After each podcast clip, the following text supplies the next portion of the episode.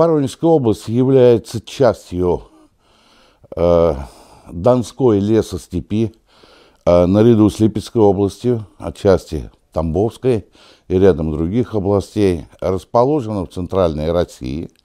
Э, по сути дела, это совершенно замечательный край, в котором э, исследуются многие проблемы археологии, среди которых и проблемы неолита. Э, неолит совершенно замечательная эпоха в истории человечества, когда человек переходит к производящему хозяйству. Э, это то время, когда появляется первый в истории человечества синтетический материал – это керамика, которая сделана из совершенно естественных продуктов, казалось бы, э, воды, глины, и за счет обжига появляется первый в истории человечества синтетический материал. А, в целом это революционная эпоха, которая, как я уже говорил, производит революцию в истории человечества, а, которую можно сравнить, наверное, только с появлением в последующем металлов, которые сделали нас, собственно говоря, такими, какие мы есть сегодня. Что касается, собственно говоря, неолита леса Степного Дона, то на сегодняшний день он представлен целым рядом так называемых археологических культур, главной из которых, безусловно, является так называемая среднедонская неолитическая культура, которая исследуется уже фактически больше 80 лет. Основоположником, человеком, который выделил данную археологическую культуру, был замечательный российский археолог Арсений Тигранович Синюк. А, в том числе и я, ваш покорный слуга, являюсь одним из тех, кто продолжает его дело, и мы изучаем данную проблематику на территории лесостепного дома. А, я уже говорил о значимости неолита для истории. Что же собой представляет наш донской неолит? А, это очень специфичная археологическая среднедонская культура, истоки которой, собственно, для сегодняшнего дня являются и для нас, по сути дела, загадкой. Прямой преемственности между населением, которое пришло сюда в неолите, и которое было здесь в предшествующую мезолитическую эпоху, к сожалению, мы констатировать не можем. Отсюда вывод, что это население пришло откуда-то, вероятно, с юго-востока, и есть целый ряд предположений – что чуть ли не из глубин Средней Азии. На сегодняшний день эта культура представляется достаточно мощным таким э, объединением, занимающим достаточно серьезную территорию, фактически всего бассейна Дона от его самого верха истоков в Тульской области и до границ Воронежской и Ростовской области, распространяясь на восток вплоть до бассейна Волги, а на запад до Северского Донца. Эта культура э, представлена прежде всего э, каменным инвентарем и керамикой. Каменный, инвер... каменный инвентарь данной культуры э, представляется нам как прежде всего пластинчатый и характеризуется не только наличием каких-то пластин, безусловно, вполне понятно, их сечений, что радикально его отличает от инвентаря, каменного инвентаря соседних, в общем-то, территорий, прежде всего юга, юго-востока, и выглядит достаточно специфичным и интересным.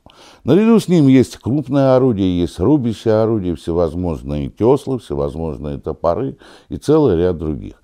Керамика среднедонской неолитической культуры весьма и весьма специфична. В отличие от керамики соседних регионов, которая вся, как правило, плоскодонна или стремится к такой плоскодонности, керамика среднедонской культуры, по сути дела, астродонна.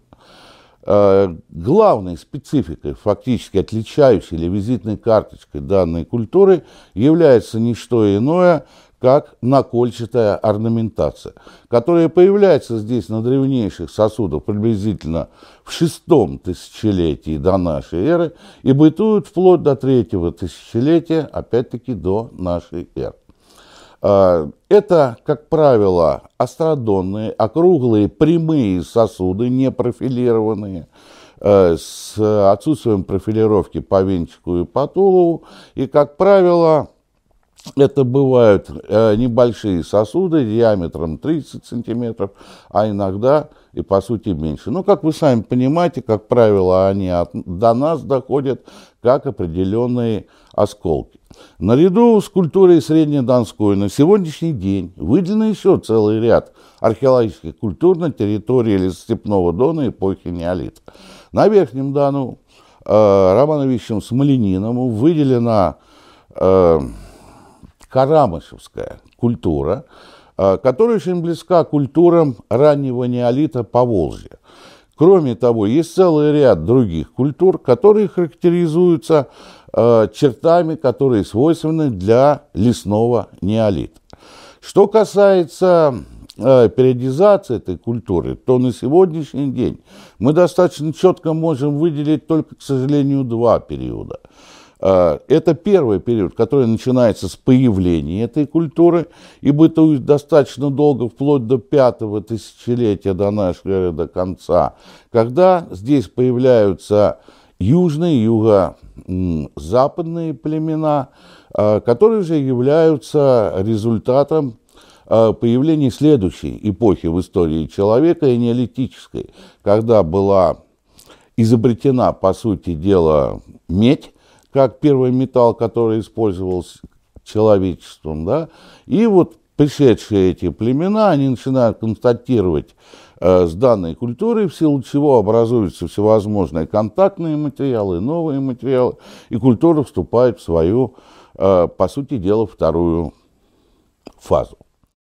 Как любая археологическая культура, это, по сути дела, инструмент, которым мы пользуемся, э, по сути дела, для того, чтобы определить определенную группу археологических памятников, которые как бы объединены единым временем на едином пространстве и у которых совпадают целый ряд определенных признаков, общих признаков, которые близки наиболее между собой.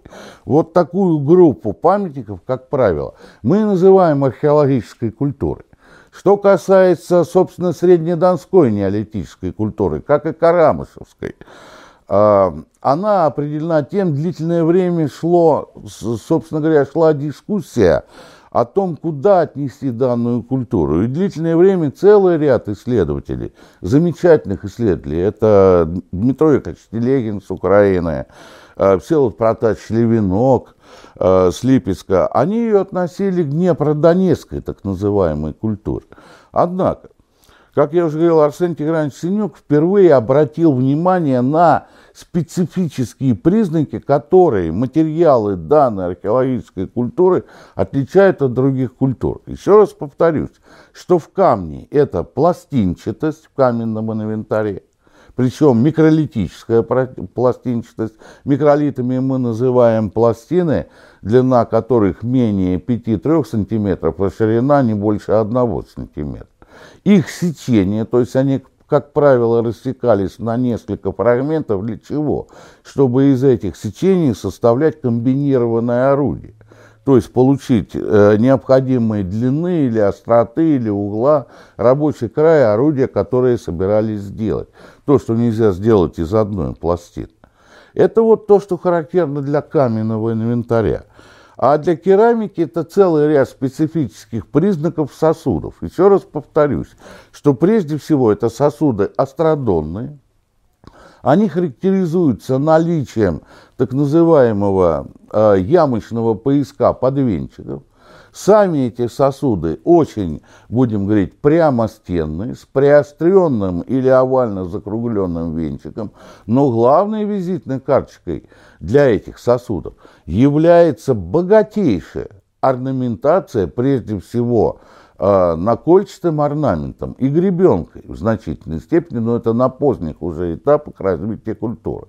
А вот самый широкий вид накола, спаренный, скобковидный, треугольный, полукруглый, по сути дела стал тем фактом, который и э, побудил, будем говорить так, исследователей не только выделить данную археологическую культуру, но и признать ее специфику на территории лесостепного Дона. Могильников у нас, э, к великому сожалению, пока не найдено, несмотря на длительность исследования. Э, у нас есть э, захоронения эпохи энеолита, и они хорошо известны, в том числе на неолитических погребениях. Они представлены на стоянке Дрониха. У нас есть захоронение, которое найдено в Пахоперье на реке Свала, Сурковым Алексеем Владимировичем во время исследования из одного, одного из памятников.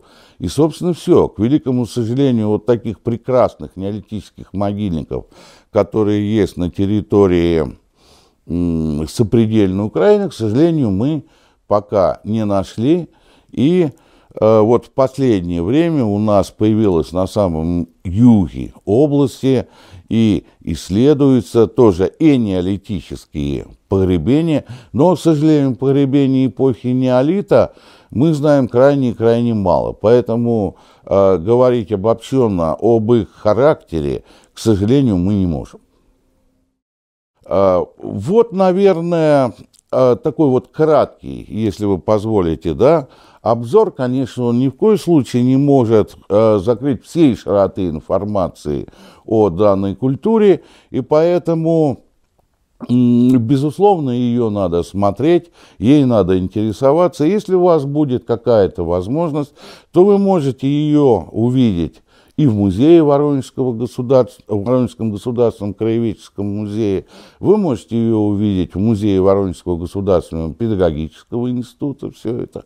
А, есть специальные, соответственно, работы, которые можно почитать и составить себе представление об этой эпохе в целом и о неолите леса Степного Дона.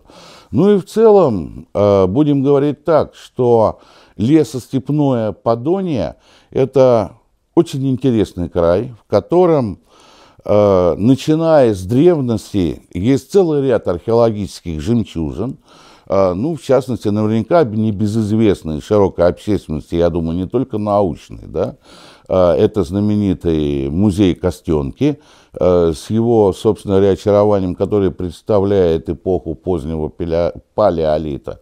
Это совершенно известный прекрасный музей Дивногория, в котором представлены материалы, начиная от э, эпохи э, палеолита вплоть до средневековья, в том числе позднего. Но, кроме того, последний музей является совершенно прекрасным заповедником, э, который э, по сути дела, является уникальным заповедником, а кроме того, на его территории расположено так называемое Маяцкое городище или крепость, которое было самым северным форпостом хазарского государства, откуда, собственно говоря, хазары распространяли э, свое влияние на весь славянский мир, который в значительной степени мы с вами представляем и брали свои дани. Вот та краткая, наверное, информация, которую в данное время я хотел бы изложить. Благодарю за внимание.